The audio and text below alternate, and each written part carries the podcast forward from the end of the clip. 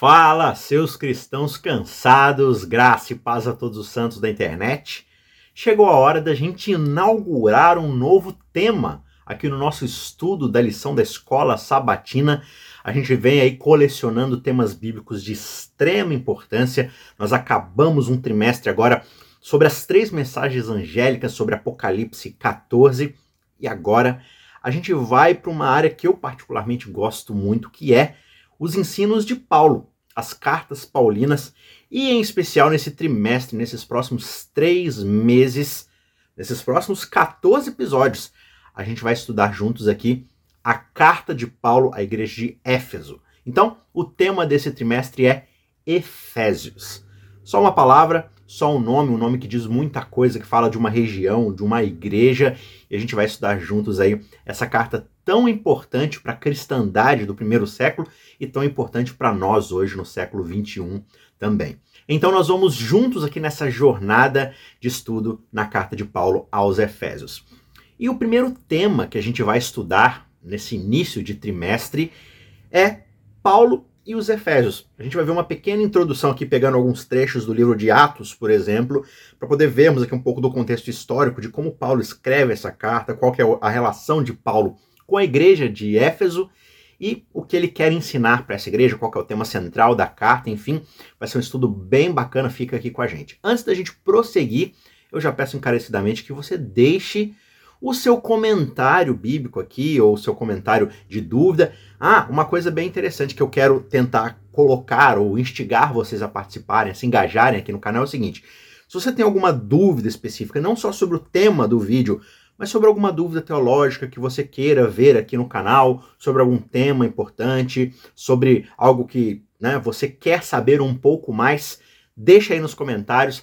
A gente vai ter gente ajudando aqui agora no canal e essas pessoas vão compilar essas perguntas e tentar montar aí vídeos é, no decorrer do ano aí para poder responder essas dúvidas. Talvez a gente vai fazer é, compilado. Se forem perguntas mais curtas, a gente faz um vídeo com várias respostas. Se for, né, talvez uma pergunta mais elaborada, a gente faz um vídeo só para poder responder aí, fazer alguma coisa mais bem produzida, mas enfim, a nossa ideia é trazer mais conteúdo que engaje com vocês, que converse com vocês. Então vocês vão trazer também as demandas de vocês aqui no canal, tá certo? Mas a gente segue aqui com o estudo da lição e a gente segue também com as nossas aulas todas as sextas-feiras às seis da tarde a gente tem a nossa aula de teologia bíblica, história de Deus. Tá fenomenal, tá muito legal. Então não deixe de assistir, vai lá na playlist, no canal, procura a história de Deus, se inscreva no nosso canal para você não perder nenhum episódio, porque a gente está vendo a Bíblia toda, livro por livro, para aprendermos a história de Deus, a história da redenção. Tá certo? Lição de número 1, um, então, Paulo e os Efésios. A gente vai ler como verso central aqui uh, desse nosso estudo o capítulo 1 de Efésios, versos 9 e 10, que diz o seguinte: Ele, né, Deus, nos revelou o mistério da sua vontade, segundo o seu propósito que ele apresentou em Cristo, ou seja, de fazer convergir nele, na dispensação da plenitude dos tempos, todas as coisas, tanto as do céu como as da terra. A parte de sábado introduz para gente aqui que Éfeso era uma cidade muito significativa do Império Romano era uma cidade importante porque tinha um grande porto e era a capital da província romana ali na Ásia. Né? Então toda a região da Ásia que fora conquistada por Roma tinha Éfeso como a sua capital. Então era uma cidade de fato bastante importante. E também era uma cidade conhecida pelo templo gigante que tinha lá, que era dedicado à deusa Ártemis, que era considerada ali uma das sete maravilhas do mundo antigo, né? de tão maravilhoso que era esse templo. Então você vê que é uma cidade que respira uma forte economia, uma forte influência política, mas também respira bastante idolatria, bastante paganismo, né? E na Bíblia existem quatro interações apresentadas ali muito importantes entre Paulo e o pessoal ali de Éfeso, né? Paulo se relacionou, é, acabou interagindo com eles em pelo menos quatro oportunidades. A primeira delas foi ali por volta do ano 52 depois de Cristo. Paulo ele faz uma visita inicial ali, breve, em Éfeso. Isso está lá registrado em Atos 18, versos 18 a 21, você pode conferir se você quiser. E depois, aproximadamente ali de 53 depois de Cristo a 56 depois de Cristo, Paulo realmente vai lá residir em Éfeso. Então ele faz parte ali da igreja, ele ajuda ela a se edificar. Isso está lá registrado em Atos 19, verso 1 até o 20, verso 1, né?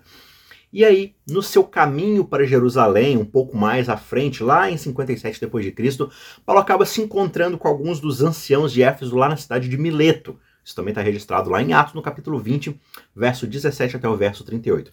E aí, finalmente, por volta do ano 62 depois de Cristo, Paulo escreve a sua carta aos Efésios, provavelmente ali enquanto ele estava na prisão em Roma. Né? Então, quatro momentos ali, ele mora com eles por três anos e tal, mas finalmente, quando ele já está na prisão, já bem lá na frente, quase no fim do seu ministério, ele escreve para eles essa carta tão importante que é a carta aos Efésios.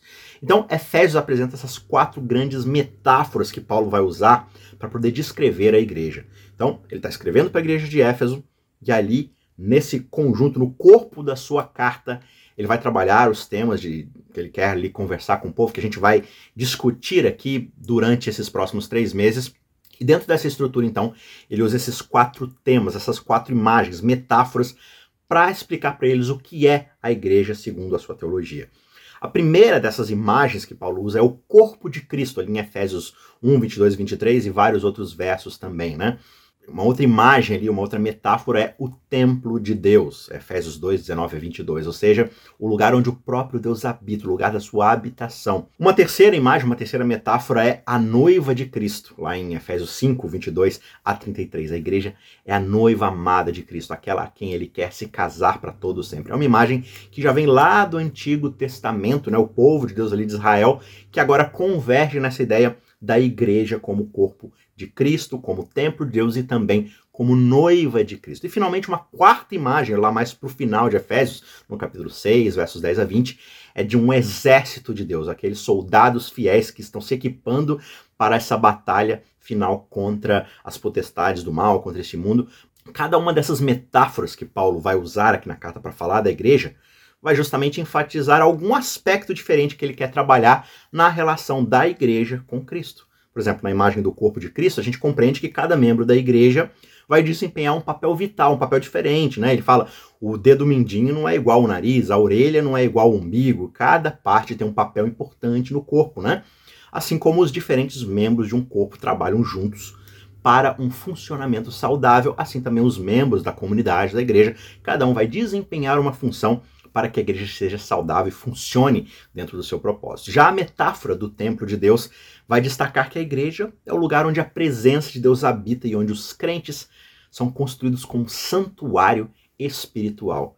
Já como a noiva de Cristo, a igreja é chamada a ter um relacionamento íntimo e amoroso com Cristo, ou seja, vai refletir a união entre Cristo e sua igreja, assim como o marido ama a sua esposa e vice-versa, né? E por fim, ele apresenta a imagem do exército de Deus, a igreja sendo convocada para essa batalha espiritual, equipada com a armadura de Deus para poder resistir ao ataque do mal. Essas imagens que ele vai usar vão ajudar a igreja de Éfeso e ajudar a gente também a entender qual é a natureza, digamos assim, multifacetada, né, de várias faces que a igreja possui e qual que é a importância de cada crente na sua comunidade, no seu papel como servos de Deus, vivendo juntos ali como um corpo, como uma unidade, como uma comunidade.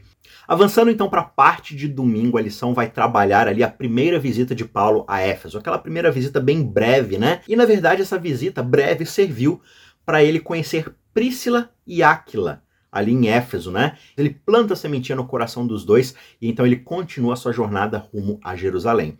Já durante a segunda visita de Paulo ali a Éfeso, vai ocorrer assim um evento bastante estranho que vai levar assim a uma, uma reverência, uma adoração generalizada pelo nome do Senhor Jesus. Porque o que, que acontece ali? Você pode acompanhar essa história de novo lá em Atos, né?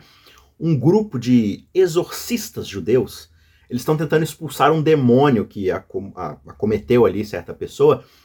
E eles estão o tempo todo invocando o nome de Jesus, né? Tentando expulsar esse demônio.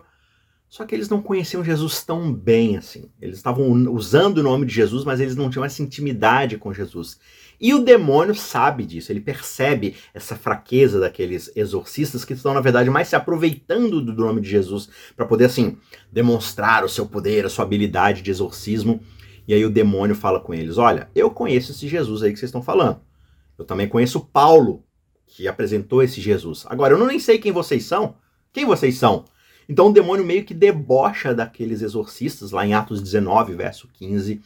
E o homem possuído pelo demônio ataca os exorcistas, eles fogem de casa, daquela casa ali nus, feridos, assim, é uma comoção, uma confusão que acontece, mas esse evento acaba levando muitas pessoas em Éfeso a se tornarem disponíveis a ouvirem sobre o poder desse Jesus que foi citado ali e com a pregação assim mais própria, mais adequada, apresentando quem é esse Jesus, muitos desses efésios acabam se voltando para Jesus, acreditando nele, demonstrando fé. Numa comoção ali no mutirão, eles trouxeram seus livros de magia, de paganismo, e eles fazem uma fogueira pública ali e queimam todos esses livros, confessam seus pecados, abandonam as suas práticas pagãs e de, de misticismo e de bruxaria que eles praticavam anteriormente, né?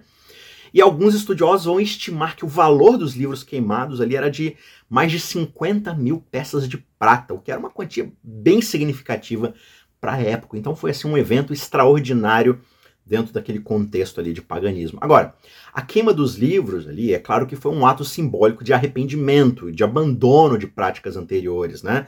Ela simplesmente demonstrou o compromisso que aqueles uh, Efésios eles estavam demonstrando em seguir a Jesus e de rejeitar os ensinamentos, as práticas falsas da sua antiga maneira de viver.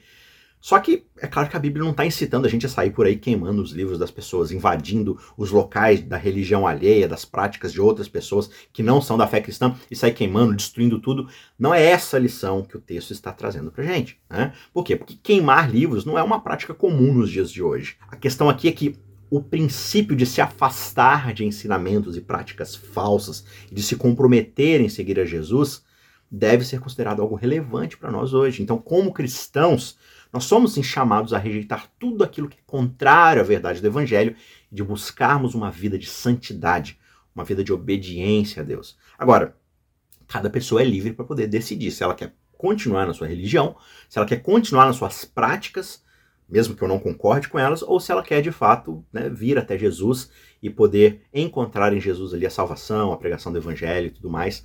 Mas essa é uma decisão dela. A gente apresenta com amor, com carinho e deixa que as pessoas respondam a isso da forma como elas acharem mais adequadas. Né? Perceba que Paulo não saiu lá queimando os livros. As pessoas voluntariamente vieram e fizeram isso. E essa é a parte mais importante a se extrair desse princípio. É sempre algo que deve ser despertado nas pessoas e não algo que a gente vai forçá-las a fazer. Na lição de segunda, a gente vê ali um trecho de Atos 19, 21 até o 20, verso 1, onde a gente acaba encontrando a descrição dos planos de viagem de Paulo e a sua jornada para Macedônia e Grécia. E é interessante que essa é uma das evidências mais claras de turismo na Bíblia, já que Paulo ali está simplesmente viajando por motivos pessoais, ele não está indo a trabalho, ele não está indo numa missão ali, num, num trabalho missionário, né?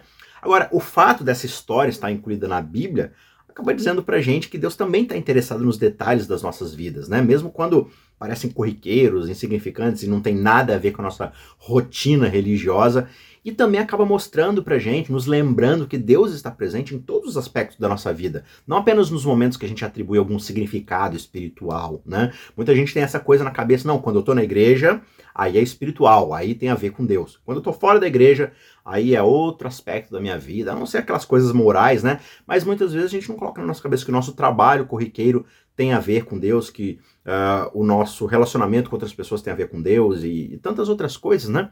Mas é importante a gente cuidar das nossas necessidades físicas, da gente descansar, recarregar quando a gente sentir necessário, e isso também é algo, digamos assim, espiritual. Deus também está interessado no nosso bem-estar, né? Por mais corriqueiro que isso possa parecer. Então, até o nosso lazer tem a ver com aquilo que Deus deseja ter o seu senhorio na nossa vida, né? E mesmo Paulo, que era assim um missionário bastante dedicado, ele reconhece a importância de tirar um tempo para suas necessidades pessoais, para o seu descanso. Agora, mais importante ainda, é que Deus pode utilizar até mesmo as nossas experiências e jornadas pessoais para os seus propósitos. A jornada de Paulo ali para Macedônia, para a Grécia, acabou permitindo que ele fortalecesse as igrejas nessas regiões e encorajasse os crentes daquele lugar. Né? Além de tudo isso, a gente pode ver que Deus é soberano sobre as nossas vidas e também sobre os nossos planos. Os planos de Paulo, né, eles acabaram sendo interrompidos porque aconteceu ali uma, uma revolta em Éfeso só que Deus usou essa situação para promover os seus propósitos e proteger Paulo do perigo. E aí, algum tempo depois, Paulo tem uma reunião com os anciãos da igreja de Éfeso, lá na cidade de Mileto. E ali Paulo expressa suas preocupações com a igreja e alerta eles sobre alguns falsos mestres que iam vir para tentar desviá-los dessa fé, desse evangelho que eles tinham recebido. Então, Paulo gasta esse tempo ali orientando, edificando esses líderes da igreja para que eles ficassem atentos para protegerem o rebanho, protegerem a igreja, né? E aí ele lembra aqueles líderes o próprio exemplo de vida de Paulo, né? De servir ao Senhor com humildade, com lágrimas, e ele os exorta a seguirem o seu exemplo, a fazer a mesma coisa pela igreja que agora eles eram responsáveis por cuidar. Então Paulo alerta eles sobre as provações, sobre as dificuldades que viriam ali para poder sacudir ali a convicção daquela igreja e ele encoraja esses líderes a serem fortes na sua fé, a se entregarem ao serviço de Deus, para que fossem habilitados, capacitados para cuidar da igreja como um todo, né? Dos, daqueles mais fracos, mais vulneráveis, para mantê-los ali firmes e fortes na fé. E essa é uma lição que a gente pode tirar para nós também. Né? Nós que temos mais envolvimento com a liderança da igreja, nós precisamos estar sempre preparados, humildes, entregues nas mãos de Deus, é, submissos à vontade de Deus, para que nós possamos ser habilitados para cuidarmos da nossa comunidade, da igreja que nós pertencemos, que às vezes tem pessoas mais vulneráveis que precisam do nosso apoio, que precisam da nossa ajuda também.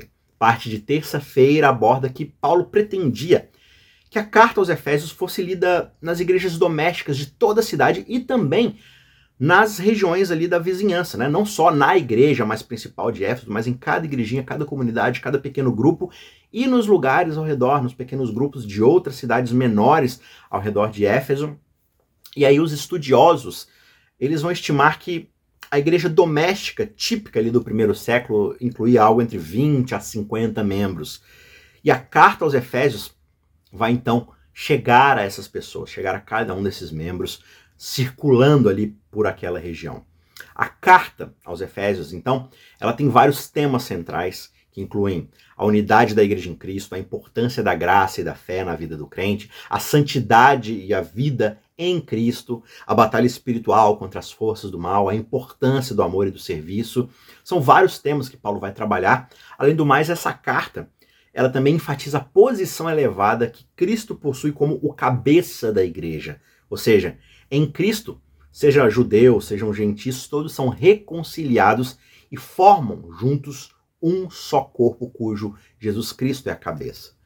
É interessante que isso acaba sendo para a gente um lembrete muito poderoso de que, como cristãos, nós devemos buscar a unidade. A gente deve evitar a todo custo a divisão, o conflito, o partidarismo, ou seja, ficar tomando lados, ficar criando grupinhos, panelas. Nós precisamos ser unidos como um só corpo, onde cada um vai desempenhar a sua função para que o corpo saudável possa alcançar, tocar outras pessoas, tocar outras vidas, para que eles também venham a fazer parte desse corpo. Agora, quando Paulo usa o termo igreja ali em Efésios, aí a gente, né, com a nossa mentalidade do século XXI, acostumado com o ambiente igrejeiro, a gente pode ser levado a pensar que Paulo está falando do prédio, dos lugares físicos ali de região. Mas ali em Efésios, quando Paulo usa esse termo igreja, ele está se referindo a nada mais, nada menos do que o corpo de crentes em Cristo. Ou seja, a comunidade de pessoas independentemente de sua localização geográfica, da sua edificação física, né, do seu prédio, da sua organização institucional com um nome e um CNPJ. Não. A igreja é vista como o corpo de Cristo. Ou seja, Cristo como cabeça e os crentes ali como membros interconectados formam então essa igreja. Por isso, quando a gente lê Efésios, a gente deve pensar muito mais em pessoas do que em prédios. Isso é muito importante e faz toda a diferença na leitura da carta, tá certo? A cidade de Éfeso, então, dando um pouco do contexto aqui, ela era conhecida pela sua diversidade religiosa, cultural, pelas suas tensões ali, conflitos entre diferentes grupos, porque havia ali todo uma, um caldeirão de culturas, né, de religiões. Mas parece que Paulo tem muito pouco a dizer sobre as circunstâncias reais que estão afetando Éfeso ali na época em que ele escreve a carta, porque na verdade ele está muito mais preocupado em ensinar as verdades espirituais, teológicas do evangelho para a igreja e encorajá os crentes ali na sua caminhada com Cristo. E aí, habilitados a seguir a Cristo, eles estão habilitados a viver dentro das circunstâncias mais adversas, né? E, além disso, ele pensa também nos outros grupos fora do centro da cidade que vão ler a sua carta também e vão receber a sua mensagem. Então, não é uma coisa exclusivista só para alguns ali, né, da igreja principal e tudo mais. E, e todas essas características, todos esses detalhes, então, que fazem que Paulo escreva essa carta, acaba transformando ela num material, assim, atemporal, que se aplica a todos os crentes de todas as épocas, independentemente das suas circunstâncias específicas. Por isso, a carta de Efésios é tão importante para nós cristãos do século 21 também, que somos sim igreja, que somos corpo de Cristo dentro das comunidades que a gente pertence. A parte de quarta-feira já começa aqui com a abordagem da saudação que a carta traz, né? Ali quando Paulo chama os santos em Éfeso e dá a eles uma bênção de graça e de paz. Logo no comecinho do livro, logo no comecinho dessa carta, Paulo se identifica como um apóstolo de Cristo Jesus, chamado por vontade de Deus, e expressa ali a sua gratidão pela fé e o amor que ele tem pelos Efésios. Então, como ele faz em várias das suas cartas, ele apresenta assim a sua identidade, a sua, o seu crachá, né? Digamos assim, a sua autoridade em ser um apóstolo, em ser um ensinador. Ou seja, eu fui chamado pela vontade de Deus. Deus me separou para ser um apóstolo entre os gentios para ensinar o evangelho. E aí ele faz isso logo no início da carta, e aí ele demonstra, ele expressa sua gratidão, porque ali naquela região, naquela igreja, possuem pessoas que estão disponíveis com os ouvidos abertos para ouvirem a palavra de Deus. E aí a carta termina com uma saudação final e uma benção de paz, de amor, de fé. Paulo envia cumprimentos pessoais a todos aqueles que amam a Cristo com amor sincero e ele encoraja os efésios a permanecerem firmes na fé e se manterem vigilantes na oração. Então a gente tem essa introdução onde ele pede por paz, por bênção na vida deles, e no final ele os encoraja a permanecerem firmes. Então, nesses ensinamentos que ele está é, recontando, tudo aquilo que ele já ensinou pessoalmente com eles e aquilo que ele está relembrando e pedindo em oração durante toda essa carta que ele escreve para a igreja. Né? Um outro ponto que também que chama a atenção aqui é que ali em Efésios 3, verso 13, Paulo ele expressa uma preocupação de que a sua prisão, ou seja, ele está escrevendo aqui a carta da prisão, né? Então ele expressa ali que o fato dele estar preso talvez seja algo que possa desencorajar o pessoal ali de Efésios a permanecerem na fé. Por isso que ele escreve o seguinte: Eu peço que vocês não desanimem por causa das minhas tribulações por vocês, porque na verdade isso era para a glória de vocês. Então Paulo fala assim: olha, não leve em consideração que eu estou me dando mal, que eu estou sofrendo assim, porque isso vai causar algum desconforto para vocês, mas não, eu fico muito feliz por estar preso, por causa que eu só estou preso por causa da pregação do evangelho que salvou a vida de vocês. Então, na verdade, tudo isso é para a glória de vocês, então não fiquem desanimados porque isso aconteceu, fiquem felizes, porque Deus me abençoou com o fato de poder servir de mártir na causa da pregação do evangelho para salvar vocês. Então, Paulo ele acredita que a sua prisão ela deve ser vista como uma prova da sua fidelidade a Cristo. E também como uma oportunidade para os Efésios poderem crescer na sua própria fé, na sua própria confiança em Deus. Então a prisão de Paulo, por mais que tenha sido uma realidade constante ali na sua vida, no seu ministério, né? Ele foi preso várias vezes por pregar o evangelho, por enfrentar, ele enfrenta, né, muitas dificuldades, muitas perseguições. Só que no entanto, o apóstolo nunca permitiu que a sua prisão desencorajasse o seu ministério ou impedisse ele de continuar pregando o evangelho, seja para quem for, onde for. Na verdade, ele aproveitou cada um desses incidentes como uma oportunidade para poder testemunhar aos outros e encorajar os crentes na sua fé. E mais uma vez ele enforça isso, né? ele, ele enfatiza isso aqui na carta aos Efésios. Né? Ele deixa claro que a prisão, na verdade, é mais uma oportunidade que ele tem de dar glórias a Deus e ele deseja então que a igreja de Éfeso se sinta encorajada por isso e fortalecidos na fé e não desanimem por causa disso. Indo para a parte de quinta-feira, a gente percebe que, de acordo com Efésios 1, versos 9 a 10, o tema central de toda a carta é a revelação do ministério da vontade de Deus em Cristo Jesus. Paulo escreve ali que Deus, ele nos revelou o mistério da sua vontade segundo o seu propósito, que ele apresentou em Cristo, né? Qual mistério é esse? Qual que é a revelação do seu propósito? É fazer converger nele, ou seja, em Cristo, na dispensação da plenitude dos tempos, todas as coisas, tanto as do céu como as da terra. Essa ideia de reunir todas as coisas em Cristo, na verdade, é uma expressão da soberania e do poder de Deus sobre toda a criação, né? Ou seja, em Cristo Deus quer colocar agora toda a autoridade do céu e da terra, todas as coisas do universo criado estão sob a autoridade de Cristo, para que o mundo, o universo inteiro saiba que esse Jesus que morreu na cruz e ressuscitou é o príncipe do universo, é o filho de Deus, ele é o próprio Deus, por isso tudo converge nele, ou seja, ele é aquele que estava no presente desde a criação, né, como João enfatiza no primeiro capítulo ali do seu evangelho, e ele agora é o Senhor ressurreto, soberano sobre todas as coisas. Então, todas as coisas da criação Eu, você, a natureza, o universo, tudo está subordinado a Cristo. E Ele é o centro de toda a criação. Tudo gira em torno da pessoa dele. Então, isso também significa que a salvação, a reconciliação que nós temos com Deus, tudo isso que é oferecido a todas as pessoas, tanto no céu quanto na terra, só ocorre por meio de Cristo. Esse é o ministério dele, reconciliar todas as pessoas com o Pai. O desejo de Deus é de reunir novamente tanto a realidade celeste como a terrena. Lembra lá que é, o Éden era uma conexão entre céu e terra, era uma interpolação. Ali você via a convergência do céu com a terra. O ser humano ali, na presença de Deus, habitava tanto o céu quanto a terra, ou seja, a realidade celeste se fazia presente ali no jardim do Éden, onde Deus caminhava livremente com o ser humano. Só que aí houve essa ruptura por causa do pecado. Quando Adão e Eva pecam, eles desobedecem a Deus, então esse ambiente de interpolação, ou seja, de conexão, né? De interpolação é quando uma camada interpola a outra, ou seja, ela, elas entram dentro da mesma realidade. Então você tem aqui o céu, digamos assim, e a terra. E aí você tem aqui uma interpolação. E aí nessa região aqui é onde céu e terra ocupam o mesmo espaço. E aqui a gente não está falando necessariamente de uma questão física, né? Mas a ideia é de que a realidade do céu e a realidade da terra estão dentro da mesma realidade. Deus, no seu trono, na sua autoridade, convive com o ser humano ali pessoalmente. Eles estão convivendo. As realidades celestes, as realidades terrenas são, na verdade, a mesma coisa. E aí o pecado causa essa ruptura, porque agora o ser humano quer fazer uma realidade, quer viver uma vontade e Deus tem uma outra visão para o planeta Terra, para o seu universo, e essas coisas não coexistem mais por causa dessa rebeldia. Então, o desejo de Deus é de novamente reunir, unir essas coisas que foram separadas ali por causa da ruptura do pecado. Você vê isso nos próprios ensinamentos de Jesus, por exemplo, quando ele está ensinando os seus discípulos a orar. Você lembra o que ele fala na oração do Pai Nosso? Venha a nós o teu reino.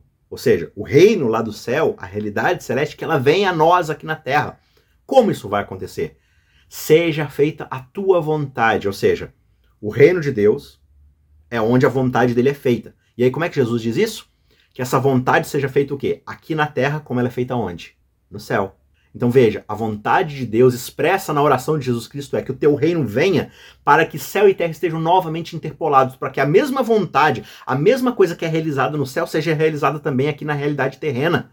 E quando Paulo usa essa frase em Cristo, é claro que ele está se referindo a essa união que ocorre entre os crentes e Jesus Cristo na ressurreição. A gente recebe a filiação de Deus por causa que nós somos agora ressuscitados em Cristo. Nós vivemos nele e como ele é filho, nós também recebemos essa filiação, né? Então, aqueles que estão em Cristo são justamente aqueles que foram reconciliados com Deus e que têm uma nova identidade em Jesus.